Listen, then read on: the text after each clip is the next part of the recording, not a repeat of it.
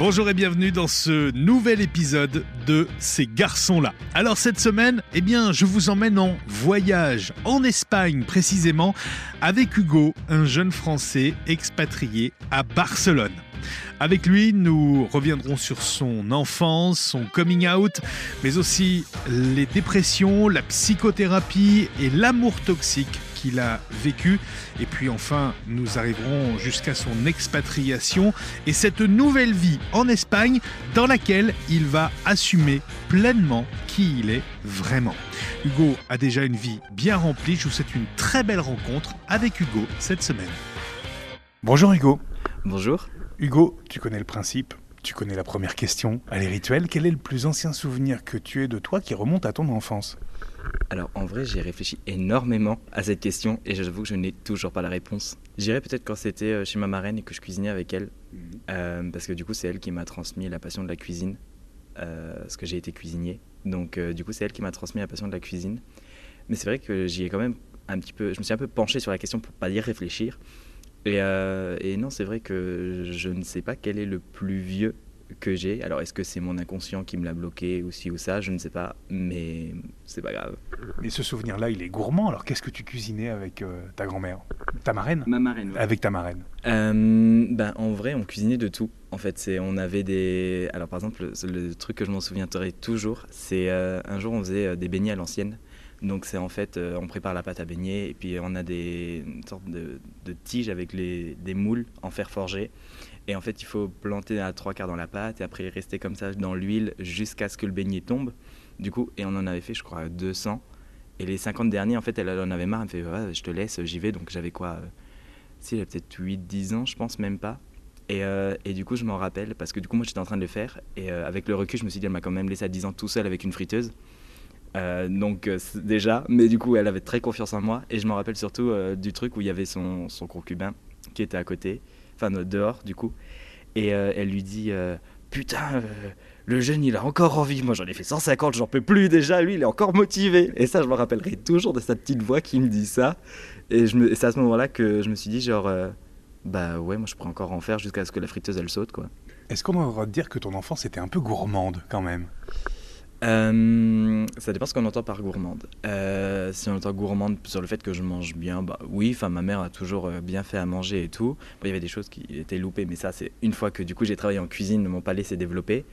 mais j'ai surtout, enfin ouais, c'était tout, le temps avec ma marraine parce que quand j'étais petit, mes parents travaillaient, donc j'allais chez ma nourrice, mais des fois j'allais bah, chez ma tante et j'allais aussi, aussi pardon, chez ma marraine. Et, et on cuisinait ben, limite tout le temps. Euh, ma marraine tenait un café en fait dans un village, donc du coup euh, il y avait plein de trucs autour. Et euh, il y avait plein de gens qui venaient, genre à jouer aux cartes, et puis moi je jouais avec les cartons autour ou ça.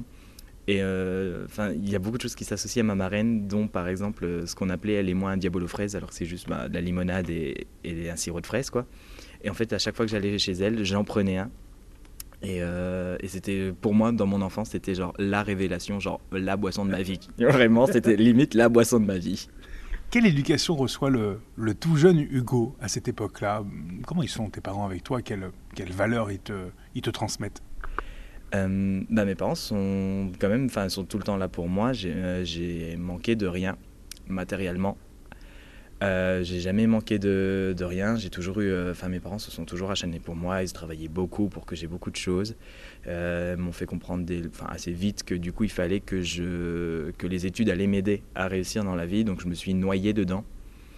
Euh, par contre, c'est vrai que la communication, c'était pas du tout ce qu'il y avait. Quand il y avait quelque chose de bien, on n'en parlait pas. Quand il y avait quelque chose qui n'allait pas, on n'en parlait pas. Quand il y avait des doutes, je les gardais pour moi. Donc ça, je leur ai déjà dit J'aurais aimé rien que même sur mon homosexualité. Ça a été très compliqué pour moi. Euh, et du coup, il n'y a, bah, a pas si longtemps, on en a, on en a parlé. Je leur ai dit, je ne m'attendais pas, je m'attendais pas à ce que vous veniez. Bah ça, je leur ai dit, c'est Hugo, le Hugo de maintenant qui parle. Mais je ne m'attendais pas à ce que euh, vous veniez, vous me disiez Hugo, je sais que tu es gay, mais plutôt à Hugo, tu sais, il peut y avoir des hommes avec des hommes, des femmes et des femmes, et me donner votre point de vue sur la situation. Ça veut dire que ça, tu aurais préféré l'entendre un peu plus tôt, cette phrase-là, euh, cette ouverture d'esprit-là, tu aurais préféré l'entendre au moment où toi, tu avais des doutes? Alors, ouverture d'esprit, non. Mais au moins qu'ils me disent ben, que c'est quelque chose qui se passe. Parce que par exemple, ma mère, euh, qui est très fan de politique, euh, m'en parlait tout le temps, me, genre je regardais la télé, me faisait écouter des, des trucs qu'elle écoutait, et moi, bah, du coup, la politique, ça, me, ça ne m'a jamais intéressé, et ça m'intéresse encore moins. Euh, pourtant, euh, pourtant le mouvement, la chose LGBT, elle est éminemment politique. Ouais, mais moi, moi personnellement, je suis pas dans, je suis pas dans ça. En fait, moi, je me. pas dans la lutte, en fait, ni dans la revendication, peut-être. Non, enfin, oui, j'ai pas de honte à dire que je suis gay, mhm. euh, loin de là. Mais je suis pas dans genre, euh, oui, on est gay, on a des droits, si c'est tout. Parce que si on se fait là, ben, du coup, il y a aussi le féminisme avec les femmes. Et euh, il y a, en fait, on peut toujours trouver quelque chose, mais avant qu'on soit gay, qu'on soit une femme, qu'on soit ci, qu'on soit ça, on est humain. Donc je préfère que chaque personne se développe personnellement, avec ses propres convictions, ses propres personnes. Enfin, qu'il soit plus en accord avec lui-même et qu'il revendique qui il est, que revendiquer ce qu'il est. Pour moi, c'est plus important. Donc cette phrase, euh, parce que j'ai l'impression que ça t'a marqué quand même, que tes parents viennent te dire, euh, Hugo, on sait que t'es gay. Comment tu reçois ça euh, sur le moment? D'ailleurs, c'était à quel âge? Alors, mes parents ne me l'ont jamais dit. Non, mes parents ne m'ont jamais parlé de ça. j'ai toujours eu peur de le dire. Euh, parce que je me rappelle de certaines phrases dont mes parents ne s'en souviennent plus. Mais par exemple, euh, des fois, il y avait, je me rappelle d'une fois où il y avait deux personnes euh, bah, homosexuelles qui s'embrassaient à la télé ou je sais pas quoi, mhm. et mon père qui, me, qui dit C'est quoi ça? Et du coup, il zappe de chaîne. Et, déjà à cette époque-là, tu avais déjà une conscience de ça ou, des questionnements, toi déjà? Tu, sais, tu te rappelles à peu près à quel âge c'était? Quel âge j'ai fait? Dans ma tête, je savais que. Alors, ça a été très tard, ça a été en même temps que j'ai fait mon coming out. je devais avoir 22-23 ans que je l'ai fait. Et en fait, je pense que, avec le recul, je pense que je le savais depuis bien longtemps, sauf que j'avais peur de me montrer parce que, euh, euh, bah déjà, quand j'étais plus jeune, j'étais toujours euh, tapis dans l'ombre. J'étais toujours l'ombre de quelqu'un.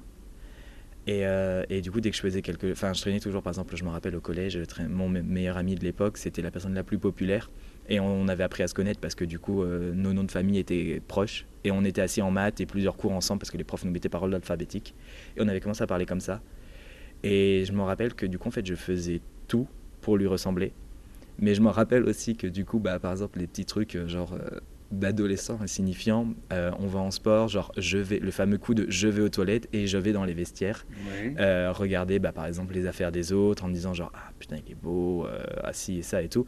Mais c'est de manière inconsciente. J'ai jamais réalisé à ce moment-là que j'aimais les garçons. Pour moi c'était juste des, des pulsions. Par exemple, moi j'ai toujours avant que je m'assume, j'ai toujours assimilé mon homosexualité au livre de Marie Shelley, qui est Dr. Jekyll et Mr. Hyde. Mhm.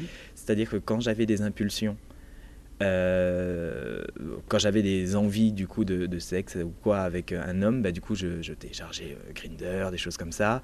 Très jeune, tu as téléchargé Grinder 16 ans, je pense. Et du coup, ouais, en fait, dès que je venais à, moi terminer la chose, bah, en fait, je, je, reprenais mon corps initial, où je me rappelle d'une fois où tout s'était bien passé sur le moment. Mhm.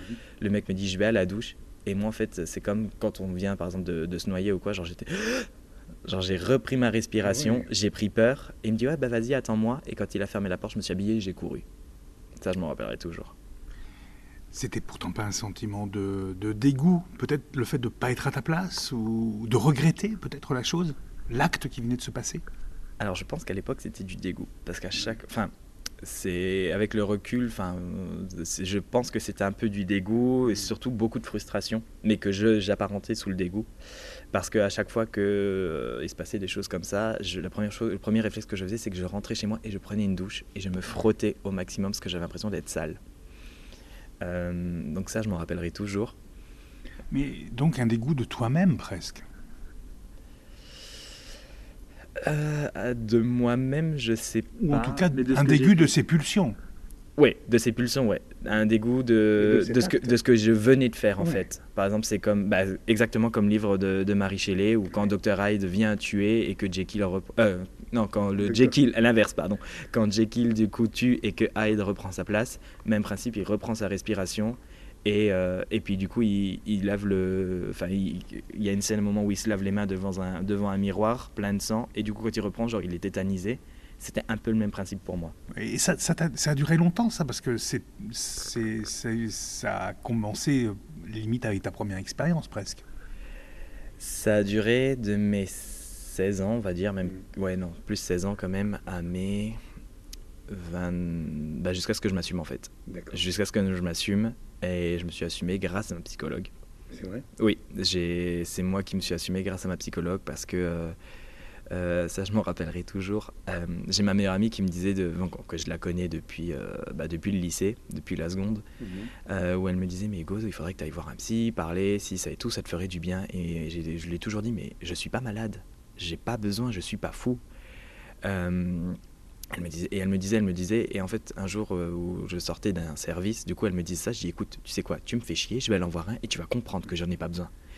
Et du coup, en fait, euh, genre, j'ai pris, j'ai tapé euh, psychologue dans ma, dans ma ville, j'ai regardé, et vraiment, ça a été genre au pif où j'ai mis mon doigt et j'ai fait, ça sera toi. Et je l'ai jamais quitté depuis. C'est vrai? Non, j'ai fait ça, et le premier rendez-vous, alors ça, je m'en rappelle aussi parce que du coup, en fait, c'était une, c'est une sorte de clinique où il y a plusieurs docteurs différents, dont elle. Et elle, elle avait un cabinet genre tout au fond du couloir. Et après, tu avais un cabinet et une porte à l'ancienne avec. Euh, le, enfin, il y avait encore des clous sur les bords parce que c'est euh, c'est un peu comme les, Oui, voilà, merci, c'est le mot que je cherchais. Où du coup, c'était comme ça. Et, euh, et, du coup, j'arrive, on s'installe, et genre, moi, je, suis pétrifié en fait dans sa salle, parce que je vois le canapé, je vois les mouchoirs, je vois son bureau, je vois sa chaise. Et je la regarde, et je me suis même. Elle me dit, allez-y, asseyez-vous. Et je la regarde, et je lui dis, alors, trois choses. Premièrement, je ne m'allongerai jamais. Un, je ne m'allongerai pas parce que je, fais ça. Deuxièmement, je ne suis pas fou. Donc du coup, je viens parce que ma meilleure amie me fait chier depuis des années. Donc je, vais, donc je suis là. Et je vois le paquet de mouchoirs et je lui fais... Et, euh, troisièmement, je lui fais, je vous fais la promesse, et je la regarde droit dans les yeux, que je ne pleurerai jamais devant vous. Est-ce que tu as pleuré? J'ai jamais pleuré jusqu'à euh, ma dernière séance avant que je parte à Barcelone. Euh, je n'ai jamais pleuré, j'ai toujours, je m'étais toujours contrôlé.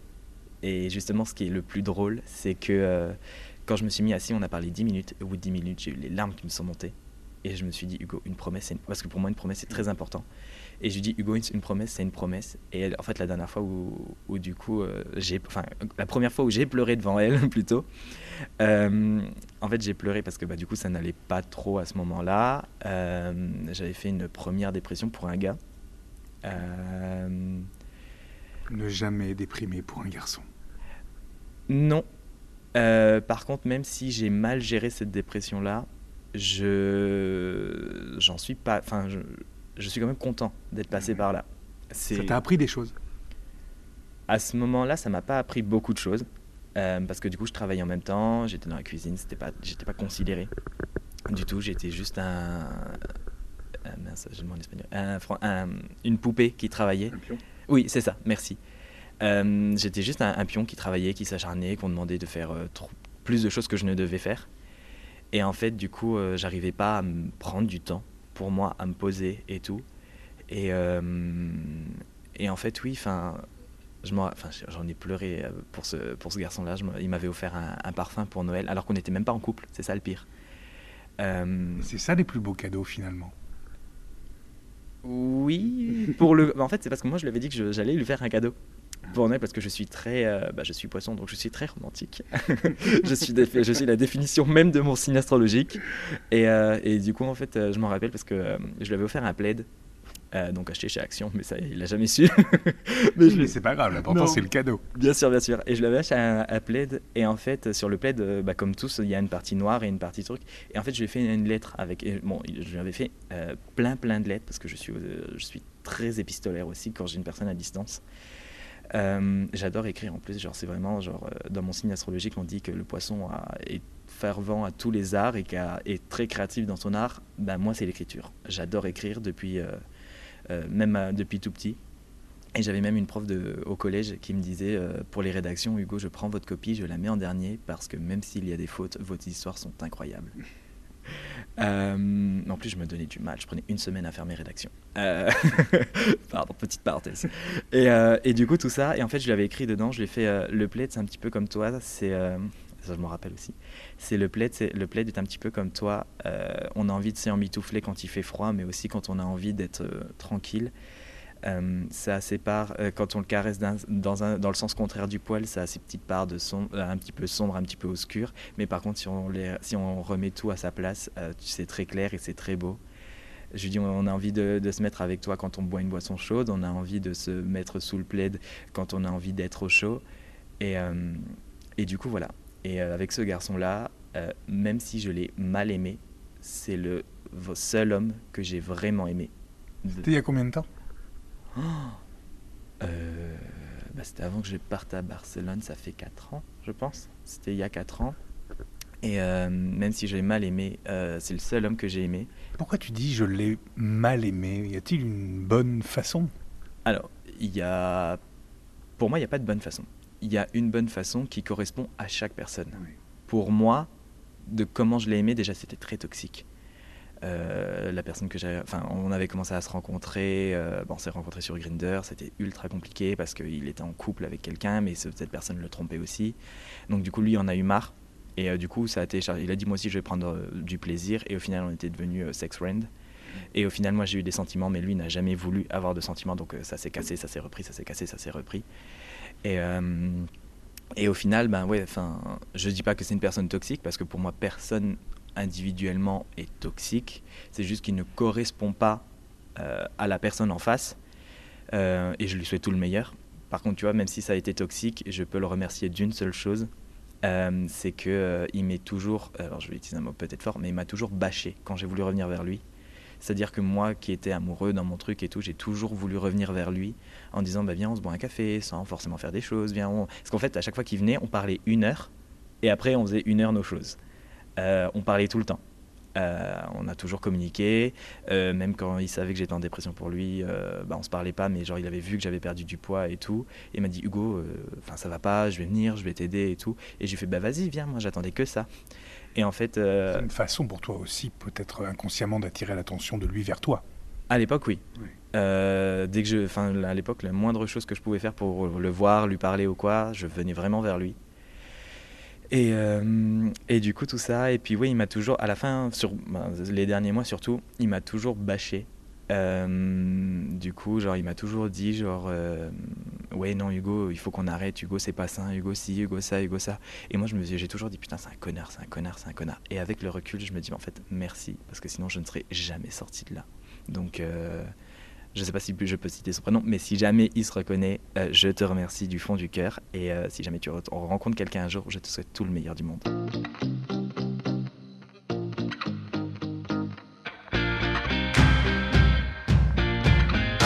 Comment s'est passé ton coming out? En fait, c'est bah, du coup avec ma psy où j'ai réalisé que j'aimais les hommes euh, comme beaucoup.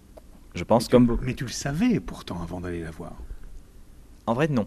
Ça peut paraître très bizarre, mais je pense que je l'ai tellement caché, que je me mentais tellement à moi-même, que, en fait, je le savais pas. Euh, je regarde. Alors, c'est très bizarre aussi parce que du coup, je regardais aussi par exemple du porno gay à ce moment-là. Mais en fait, même principe que Jekyll et Hyde, j'avais l'impression que quand je regardais du porno gay, j'étais Jekyll. Et quand je regardais du porno hétéro, j'étais Hyde. Oui, que tu fautais, que c'était pas bien, que c'était pas toi, que c'était une pulsion et que, tout ça allait rentrer dans l'ordre finalement, à chaque fois.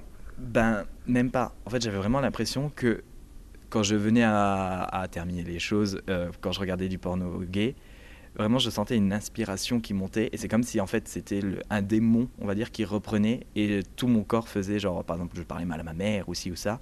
Et du coup, inversement, euh, du coup, tout se passait bien, si ça et tout. Donc c'était ça. Et pour revenir au coming out, euh, en fait, bon, mon père ne s'en souvient plus. Il me l'a dit euh, la dernière fois, il m'a dit qu'il ne s'en souvenait plus. Mais en fait, mon père avait eu des problèmes de santé. Moi, je pensais que du coup, ben, j'étais bi. du coup, comme beaucoup au début. malheureusement, désolé mesdames, je vous êtes très jolie, mais je ne pourrais rien vous faire, ni même sortir avec vous. Euh, et en fait, du coup, ce qui se passe, c'est que euh, mon père, euh, c'était donc dans mon appartement quand j'habitais encore en France. il était venu pour récupérer des trucs ou je sais pas quoi. Et je me sentais prêt. Et je lui ai dit, papa, il faut quand même que je te dise quelque chose. Il me dit, oui, vas-y, quoi, qu'est-ce qui se passe? Et je lui fais, ben, tu sais, ça fait quelque temps que je travaille. Alors, mes parents n'ont jamais été au courant aussi que je voyais une psy. Ils l'ont su il y a à peine un, mois ou deux.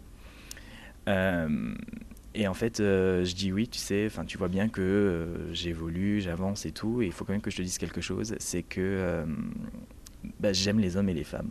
Et en fait, on était debout quand je lui dis ça, et mon père se met à l'autre bout de la pièce, donc dans un encadrement de porte, il croise les bras, il baisse la tête et il se tait. Et, et du coup, bah, moi, je m'attendais à qu'il me dise quelque chose, quoi. Et en fait, il est resté muet pendant une ou deux minutes, et moi, j'étais genre, mais papa, papa, dis-moi quelque chose. Et en fait, la première chose qu'il m'a dit, et ça s'est resté, il m'a dit c'est je suis déçu. Et genre, je le regarde et je commence à fondre en larmes. Et il me dit, mais je suis pas déçu bah, que tu sois gay. il me dit, euh, enfin, bi pour ce moment-là. Il me dit, je suis déçu de ne pas être grand-père de ta part. Et en fait, ça, il ne s'en souvient plus. Euh, mais moi, ça m'est toujours resté en mémoire, euh, cette idée-là. Et en fait, bah, du coup, je l'ai dit à mon père. Il me dit, ouais, bah, il va falloir quand même que tu le dises à maman et tout. Je lui dis, si maman doit apprendre quelque chose de moi, ça viendra de ma bouche et de la bouche de personne d'autre. J'y on parle de ma vie, donc c'est moi qui le dis. Mon père me fait, ok, sans souci. Et j'ai pleuré toute la soirée, enfin toute la journée. En plus, le soir, je travaillais en cuisine encore, donc j'ai pleuré tout le service. Euh, mon père qui essayait de m'appeler pour me dire mais non mais t'inquiète pas ça va aller mais moi j'avais que le je suis déçu en tête je suis déçu je suis déçu je suis déçu je suis déçu et euh, et du coup voilà et euh, du coup bon bah avec mon père on a essayé d'en reparler un petit peu mais à chaque fois même principe il se mettait un peu plus loin de moi croisait les bras et puis il baissait la tête et, et en fait un jour j'en ai eu marre et j'ai fait mais en fait papa si t'as honte de moi dis-moi je ne viendrai plus à la maison je dis, je, je, couperai contact avec toi et tout. Il me fait, non, non, c'est absolument pas ce que je veux. Il me dit, mais Hugo, faut que je l'accepte. Et je fais, mais papa, ça fait déjà un an que tu le sais. Je dis, je sais que l'acceptation peut prendre du temps, mais. Euh, mais là, maintenant, c'est bon. Je lui fais, mais en fait, euh, là, c'est moi qui souffre. Hmm. J'y et si je le dis pas maman, c'est ben parce que ben, j'ai pas envie d'avoir la même réflexion que toi. Et il me fait, euh, oui, mais ta mère est plus ouverte d'esprit que, que moi. Et en fait, moi, j'ai jamais eu cette impression-là, que ma mère était très ouverte d'esprit. Avec le recul, je me enfin, en parlant avec mes parents, je me suis rendu compte qu'effectivement, j'avais une très, très, très euh, image fausse de mes parents. Hmm. Euh, mais comme je leur ai dit, j'aurais dit dans la mesure où on ne communique pas, moi je vois simplement, enfin j'ai mon avis par rapport à ce que je vois. Donc, et en fait du coup on, on, commence à parler petit à petit et du coup ça se passe bien. Et un an et demi après, je l'ai dit à ma mère, où en fait j'étais monté à son bureau pour qu'on mange ensemble et tout. Et euh, du coup, en fait, je voulais lui dire pendant qu'on mange ensemble, parce qu'elle avait invité l'une de ses collègues que je connais aussi. Du coup, j'étais genre, génial. Et euh, bref, au final, euh, on mange et tout. Et ma sœur lui avait demandé de lui acheter certaines choses. Et, en fait, du coup, ma mère part plus tôt et je me retrouve seule avec la collègue. Et dans ma tête, je me dis genre, mais là, t'es prêt. Enfin, genre, attends, ne recule pas l'inévitable, quoi. Et en fait, du coup, ben, quand, quand je suis parti, j'ai raccompagné la collègue et tout, j'ai appelé ma mère. Et j'ai fait, euh, ok, elle me fait, est-ce que tu veux descendre? Enfin, est-ce que tu veux que je descende et tout? Je dis, non, non, non, en vrai, euh, enfin, t'inquiète, enfin, t'as pris ta pause, je veux pas que tu, tu, en prennes plus, si ça ou ça. Enfin, je pensais à elle en disant ça. Et je lui dis, euh, dis, par contre, j'ai quelque chose à te dire. Et ma mère, elle me fait, tu vas quand même pas me le dire par téléphone. Ça, je m'en souviendrai toujours. Elle me dit, tu vas quand même pas me le dire par téléphone. Et je fais, maman, je suis gay. Et en fait, moi, je reste bloqué parce que je m'attendais à qu'elle dise la même chose que mon père. Et en fait, j'étais prêt intérieurement à encaisser un autre, je suis déçu. Et ma mère, elle me dit au téléphone, et ça je m'en souviendrai toujours, elle me dit euh, Mais Hugo, tu t'attends à quoi? Elle me fait euh, Je t'aime. Et en fait, moi j'étais genre. Et je me rappelle, la première chose que je lui dis, c'est Vraiment? Et elle me fait euh, Bah oui, Hugo, je t'aime. Elle me dit Ça ne change pas, je le sais depuis longtemps. Et, et donc, du coup, tout ça. Et du coup, j'étais genre soulagé. Et c'était bien. Et après, elle me dit Mais par contre, faudra que tu le dises à papa. Et je lui dis Mais papa, ça fait un an et demi qu'il le sait. Elle me fait Mais il m'a jamais rien dit. Et bon, là, parce qu'avec ma mère, à l'époque, c'était très conflictuel. C'est dès qu'il y en a un qui pouvait lancer un pic à l'autre. Et je lui dis, oui, mais papa, lui, quand on lui dit quelque chose, il sait se taire.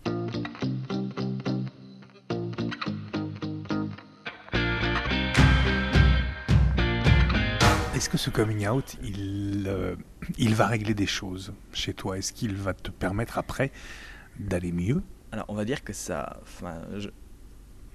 Honnêtement, je dirais non. Euh, mais ça m'a permis surtout de, de m'assumer, de de mm. plus avoir peur de cacher qui j'étais. Bon, au début, je me suis quand même un peu caché en me disant genre, je vais pas trop le montrer non plus, je suis en France. Euh, de mon point de vue, les Français, c'est encore compliqué avec ça, parce qu'ils peuvent te dire genre, ah oui, j'aime les gays, mais euh, dès, dès que tu as le dos tourné, bah, ça vient baver sur ta gueule, donc un peu moins. Et, et du coup, en fait, ça m'a, on va dire que ça, petit à petit, ça m'a ouvert des portes avec moi-même. Hmm. Ça m'a aidé à m'assumer, ça m'a aidé, à, ça m'a aidé. Et euh, mais par contre, bah, par exemple, j'avais toujours euh, la fameuse application Grinder. Euh, je ne mettais jamais ma photo parce que j'avais toujours peur qu'on me regarde et tout. Et avec les années, ça s'est assumé et tout. par exemple, je n'ai jamais fait de, enfin, je, n'avais jamais fait de Pride. ma première Pride, c'était bah, quand je suis arrivé à Barcelone en fait. C'est, genre, je suis arrivé à Barcelone et c'était génial. Justement, il y a quelque chose dont tu parles depuis tout à l'heure, c'est l'Espagne. C'est quoi le déclic pour toi de t'expatrier et de partir en Espagne? C'est fou quand même, très tôt d'ailleurs, à quel âge? Euh, bah, En fait, on va dire que du coup, j'avais fait un... Je pars aussi tout seul, du coup, en vacances. Euh, je me fais toujours une semaine en général. Et euh, c'est très drôle parce que du coup, je m'en souviendrai toujours aussi de cette scène. Euh, en fait, j'avais fait un premier voyage en septembre 2020 où j'avais fait Malaga, Séville, Madrid et j'étais tombé euh, amoureux de Séville parce que c'est une ville très colorée, sauf que la chaleur là-bas c'est impossible. Et en fait, euh, je pense que, enfin moi j'ai toujours cru au destin et je pense que le destin m'avait mis Barcelone sur mon chemin. Je m'explique. en fait, j'ai gagné un jour par hasard un voucher de 1000 euros. Euh, qui m'est arrivé comme ça, une dame qui m'appelle, elle me fait Vous avez gagné 1000 euros de voyage et tout, Charlotte Je fais Ouais, ouais, c'est ça. Et ma mère, c'est Rothschild. Et je lui raccroche Et deux jours après, elle me rappelle, elle me fait Non, par contre, c'est vrai, quoi. Elle me, dit, euh, elle me dit Si vous voulez, je vous l'envoie euh, et tout. Je dis Allez, j'y crois pas, mais vas-y, je lui envoie. Et genre, une semaine après, je reçois le voucher dans ma boîte aux lettres et je fais genre Ok. Donc, du coup, je suis les trucs. C'est là où, du coup, je me suis dit Ben, vas-y, on va faire un voyage avec ma sœur. Et en fait, du coup, j'avais le, par rapport à la somme que j'avais, j'avais le choix entre Rome ou Barcelone. Et Rome, j'avais déjà fait, donc j'ai dit, vas-y, je choisis Barcelone. Donc c'est pour ça que je parle de destin. On a fait en juillet 2021 avec ma sœur euh, Barcelone, où c'était trop bien. On allait, enfin, comme à chaque fois, on rigole, on fait ça et tout. On marche beaucoup parce que j'adore marcher. Euh, et en fait, du coup, tout ça, donc ça, ça m'a déjà mis. Et en fait, euh, je rencontrais quelqu'un à ce moment-là que je voyais de temps en temps. Enfin, que non, je voyais tout le temps parce que je m'étais mis au chômage. Tout simplement, j'en pouvais plus. Ma tête ne supportait plus entre ma première dépression et euh, mon travail de, cuisinier, les gens, c'était pas possible. Je faisais que courir. Euh, J'arrivais pas à intégrer mes séances de psychologue parce que je les faisais entre mes coupures et tout. Donc c'était l'horreur. Je, je, dormais très peu. Euh, c'était l'horreur. Et, et, en fait, un matin, je me rappelle, c'était un lundi. je me lève. je m'assois. Je regarde par la fenêtre et je me dis alors du coup, je le répète toujours en espagnol, donc pardon, j'ai un petit truc comme on le dit en français. Euh, j'ai pas ma place ici. Voilà, c'est ça. Si je me lève, je regarde dehors et euh, je lui fais, mais en fait, euh, la France, c'est pas pour moi. Je, me rappelle encore, je, suis vraiment assis au bord du lit, je regarde la fenêtre et je me dis, genre, en fait, j'ai pas ma place ici. Et le gars, il me regarde, il fait, mais comment ça? Il me dit, genre, avec moi aussi, ça et tout. Et je dis, non, non, non, non. Je dis, la France, c'est pas fait pour moi, je, je me sens. Je sens pas ma place ici il me fait, bah Hugo, tu vas aller où? J'en sais rien, mais il faut que je quitte la France. Et je rentre chez moi. Du coup, euh, je rentre chez moi. Première chose que je fais, c'est que je prends mon téléphone et euh, je cherche bah, du coup des destinations en me disant, genre, est-ce que je me vois aller là? Et la deuxième destination qui m'est proposée, c'est Barcelone. Et je me suis dit, écoute Hugo, tu l'as déjà vu. En plus, du coup, ça faisait un peu plus d'un an que j'avais appris que j'apprenais l'espagnol avec un prof particulier.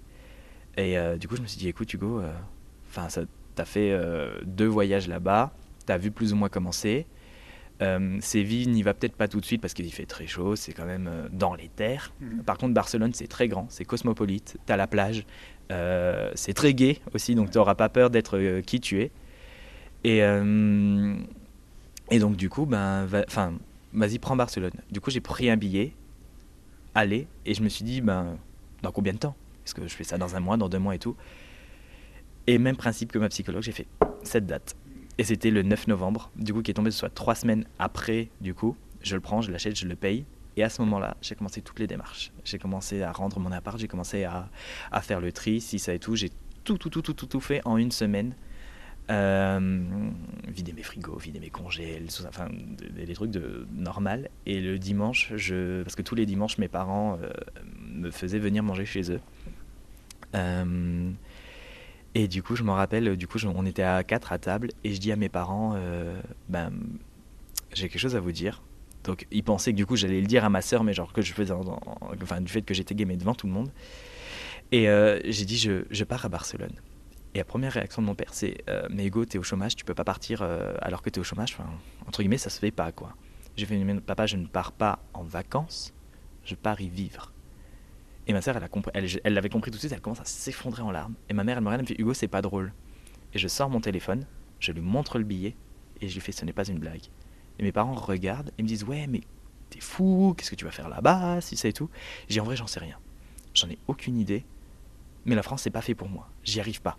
Je me sens pas à ma place. Et à chaque fois que je reviens, j'ai chaque fois que je reviens en France, j'ai toujours ce même sentiment où oui, c'est bien pour certaines personnes, mais pour moi personnellement, ça ne me va pas.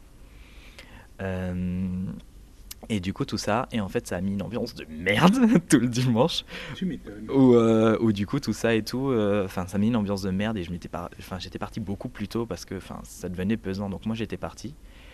Et, euh, et du coup, tout ça, donc j'ai pris mes billets, comme je t'ai dit, ben, genre à l'aéroport et tout, j'avais tout vendu. Ma, ma mère qui me disait, genre, ben, je vais pas forcément t'aider dans le déménagement, et au final, ben, ils m'ont tous aidé.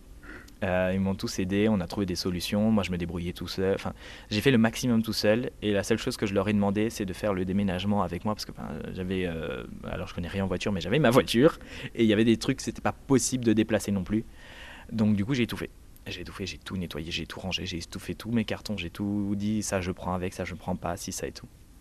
Et en fait, ils sont juste venus et ils m'ont aidé à, faire la passation, entre guillemets. Et, euh, et du coup, tout ça. Et ce qui est très drôle, c'est que, bah, du coup, enfin, très drôle, un petit peu, genre, en fait, j'avais, je connaissais personne. À Barcelone, je suis arrivé tout seul et euh, je n'avais. euh, Ça fait quoi quand on arrive comme ça, on sort de l'avion On n'a pas de billet de retour, on arrive dans une ville qu'on connaît un peu, mais pas plus que ça. Ça fait quoi? Alors, je ne la connaissais pas du tout. Je la connaissais en tant que touriste. Oui, voilà. Mais, enfin, et encore, c'était très grossier, mais je la connaissais pas du tout. Euh, mes parents, d'ailleurs, c'était une de leurs craintes en disant Mais Hugo, tu ne connais pas Barcelone, c'est pas parce que tu as été une semaine en vacances. Et vu que je prenais des cours d'espagnol, mon père m'avait dit aussi ce fameux dimanche C'est pour ça que tu apprends l'espagnol. Et j'ai fait Non, il n'y avait rien de programmé. euh. Je dis Ça n'a pas été programmé exprès en disant Genre, j'apprends l'espagnol pour partir plus tard. Oui, c'était spontané, très clairement. Et, euh, et en fait, ce qui est très drôle, c'est qu'une semaine avant de partir, je n'avais toujours pas de logement là-bas, sur place. Donc, euh, j'ai trouvé une semaine avant bah, un logement, qui était d'ailleurs très très bien avec des Français et tout. Euh, et deux jours avant, j'ai trouvé mon premier boulot. Deux jours avant de partir, j'ai trouvé mon premier boulot. Donc, euh, vraiment, tout s'est fait genre au compte-goutte. Et j'étais parti donc en novembre. Donc, euh, moi, je viens de Moselle, Metz. Donc, j'ai pris l'aéroport de Luxembourg où il faisait très froid, il pleuvait. Donc, j'avais un gros manteau avec bah, du coup deux valises, un sac à dos et encore un sac de poche. Et j'atterris à Barcelone et il fait 29 degrés. Et moi j'ai mon manteau d'hiver où je n'en pouvais plus. Et, euh, et en fait, euh, je ne pouvais pas l'enlever parce que ben, il fallait que j'ouvre ma valise au milieu de tout le monde et j'avais pas forcément envie, si ça et tout. Et en plus, mon premier appart était en haut d'une côte, mais genre une côte bien raide. Et du coup, je me rappelle où genre j'étais obligé de m'arrêter, faire des pauses tous les 100 mètres parce qu'avec ma veste, je n'en pouvais plus. Et quand je suis arrivé, j'ai fait, je pense que je vais appeler ma mère pour qu'elle m'envoie à poumon ou à cœur ou quelque chose parce que là, je crois que ça cède. Euh, je dis, je vais enfin connaître le don d'organes. Très jeune quand même.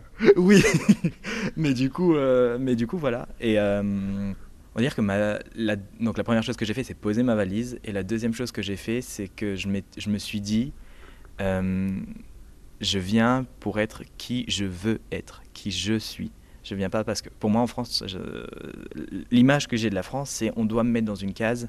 Et si je ne corresponds pas à cette case, ou si même dans cette case, en fait c'est le même principe que les coloriages quand on est à la maternelle. Si tu dépasses, on t'engueule. Si tu dessines bien, tant mieux. Pour moi, c'est un peu ça l'image de la France. Et là-bas, l'Espagne, tu t'es dit, pas de jugement, je ne suis pas jugé, je ne connais personne, je serai donc qui je suis, qui je veux être. C'est ça. Je me suis dit, euh, je serai qui je suis.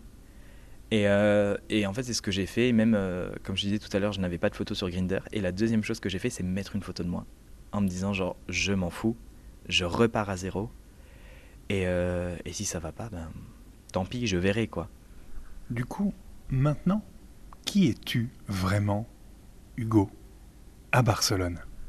Alors, euh, à Barcelone aujourd'hui, donc là, aujourd'hui, aujourd'hui, aujourd'hui, euh, je suis une personne euh, qui sait connaître ses qualités, qui connaît également ses défauts. Ça, tu as appris ça de toi là-bas? Je l'ai appris, mais il n'y a pas longtemps.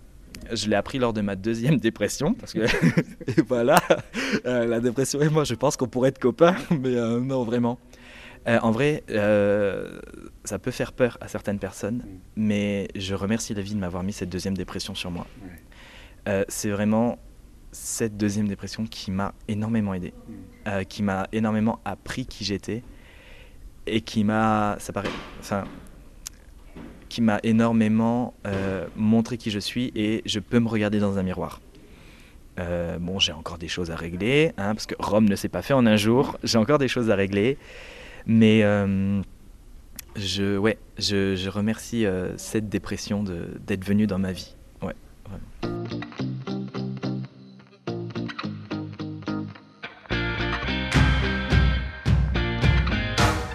Connais le principe de ce podcast, Hugo Ça se termine toujours par une espèce de question, de moment aussi à toi. Justement, maintenant que tu as vécu tout ça, que tu es passé par l'étranger, que tu y restes Mhm. aussi, parce que tu n'as pas de projet euh, de revenir en France, le mot de la fin, c'est ce moment qui t'appartient et c'est à toi. Je vais, enfin, effectivement, je pense que euh, il faut pas avoir peur de la dépression. Je pense que euh, moi, ma- mon mantra, mais je l'ai enfin compris, c'est une phrase de Schopenhauer qui dit tout ce qui est exquis mûrit lentement. Euh, et en fait, il faut pas. Déjà, je me remercie moi. euh, pour tout ce que j'ai parcouru, pour tout ce que j'ai vécu, pour tout ce que j'ai fait, pour, euh, pour tout ce que je suis passé, pour l'acceptation que j'ai... Enfin, pour, pour tout. Je me remercie pour tout. Je ne dirais pas encore aujourd'hui que je m'aime, mais je suis à 80% en bonne voie. Mais aussi, il y a, euh, je remercie bien du coup toutes les personnes qui pendant cette deuxième dépression m'ont beaucoup aidé, ont beaucoup euh, été là pour moi. Et notamment, je voudrais remercier euh, Will et Christelle. Donc ils se reconnaîtront. Ils sont pas au courant du coup que je les remercie, mais j'y ai beaucoup pensé parce qu'ils ont été tous les jours là pour moi.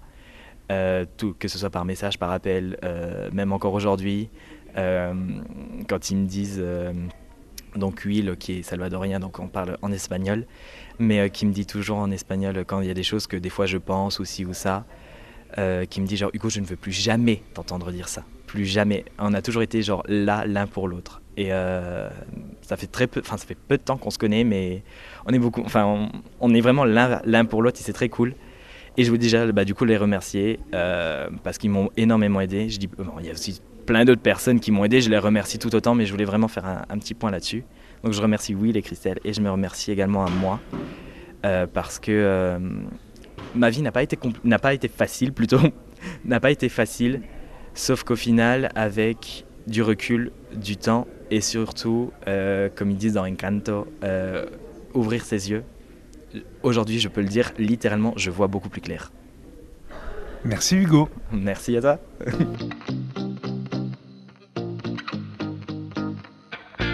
Voilà, c'est tout pour cet épisode avec Hugo, que je remercie évidemment pour sa disponibilité et sa gentillesse également. Je vous donne rendez-vous sur les réseaux sociaux, notamment sur la page Facebook de ces garçons-là. Vous retrouvez également euh, le podcast en version YouTube sur la chaîne Ces garçons-là.